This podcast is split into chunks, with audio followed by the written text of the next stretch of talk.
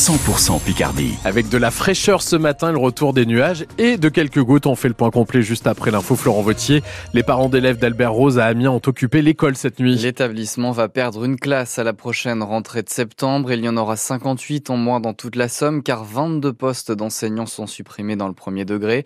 Il faut accompagner la baisse du nombre d'élèves, dit le rectorat de l'Académie d'Amiens. À Albert Rose, après cette nuit passée dans l'école, c'est l'accès à l'établissement par la rue de Blamont qui sera bloqué ce matin dans une demi-heure. Samantha d'Auvergne est la représentante des parents d'élèves d'Albert Rose. Avec cette fermeture de classe, elle craint des inégalités entre élèves et plus de travail à la maison pour les parents.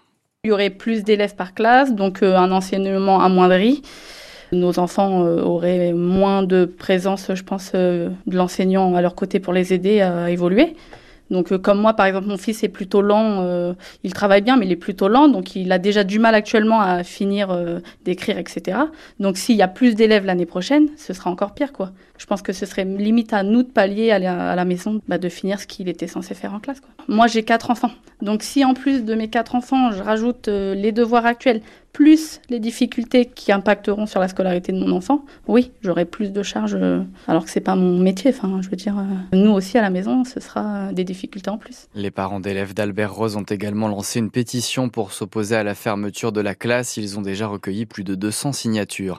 À Abbeville, là aussi, les parents d'élèves de l'école Alain Détré, quartier du Soleil Levant, font signer une pétition contre la fermeture d'une classe. Là aussi, ils ont passé la nuit à l'intérieur. Enfin, à Amiens, c'est une journée école morte qui s'organise à l'école Jules Verne, quartier Montière.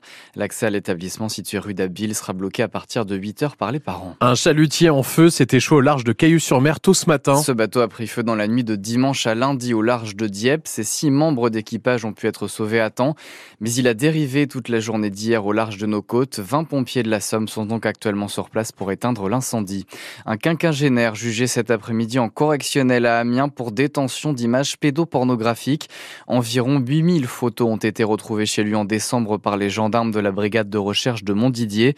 Un autre homme jugé pour les mêmes faits le mois dernier a été condamné à 10 mois de prison avec sursis. Tous les deux ont fait partie des 80 suspects interpellés dans le cadre d'un large coup de filet contre la pédocriminalité.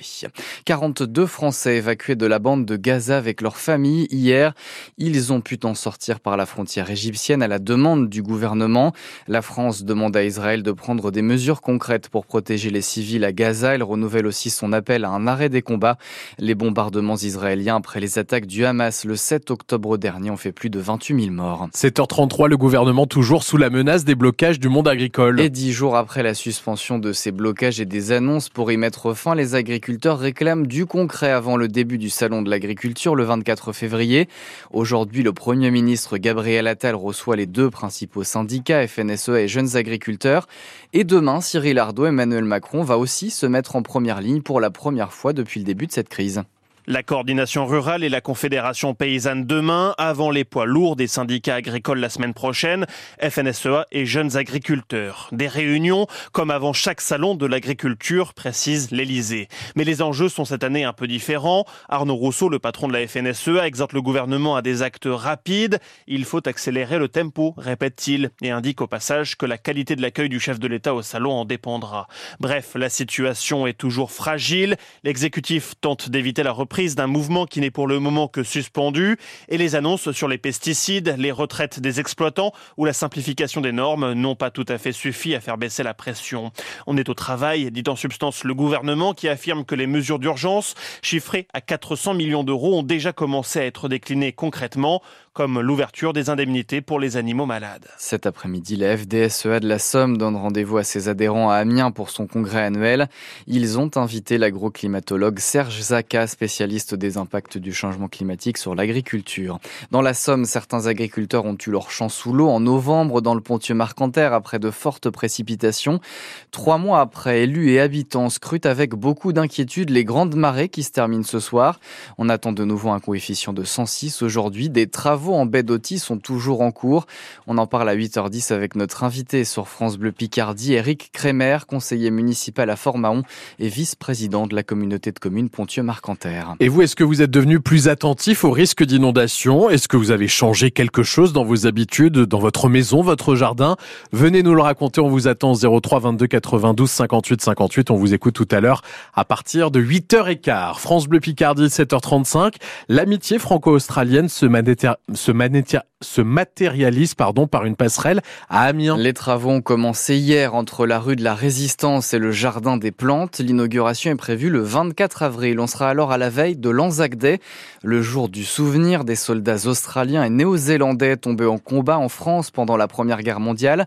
Avec cette cérémonie du souvenir à l'aube au mémorial de Villers-Bretonneux, Lison Bourgeois, cette passerelle amiénoise sera donc avant tout un symbole historique. Pour se souvenir que le 8 août 1918, des ingénieurs de l'armée australienne démolissent un canon ennemi à Amiens, un acte héroïque pour une association australienne de vétérans ingénieurs qui décide en 2019 de faire don d'un pont commémoratif à la ville.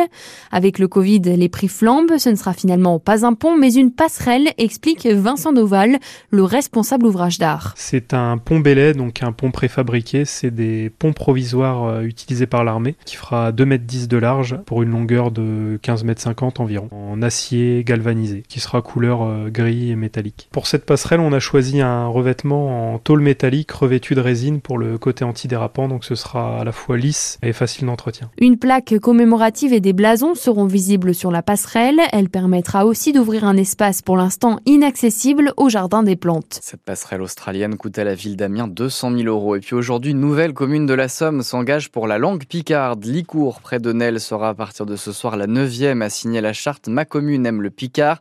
Les signataires doivent prendre 10 engagements dans plusieurs domaines, notamment l'enseignement, la culture ou la signalétique. Un panneau chez Pouilly chez Le, ça veut dire le pays des loups, sera installé à l'entrée de Licourt. Les loups, c'est le surnom des habitants. Une cérémonie est organisée à 17h30 à la salle des fêtes de Licourt. Elle est ouverte à toutes et à tous.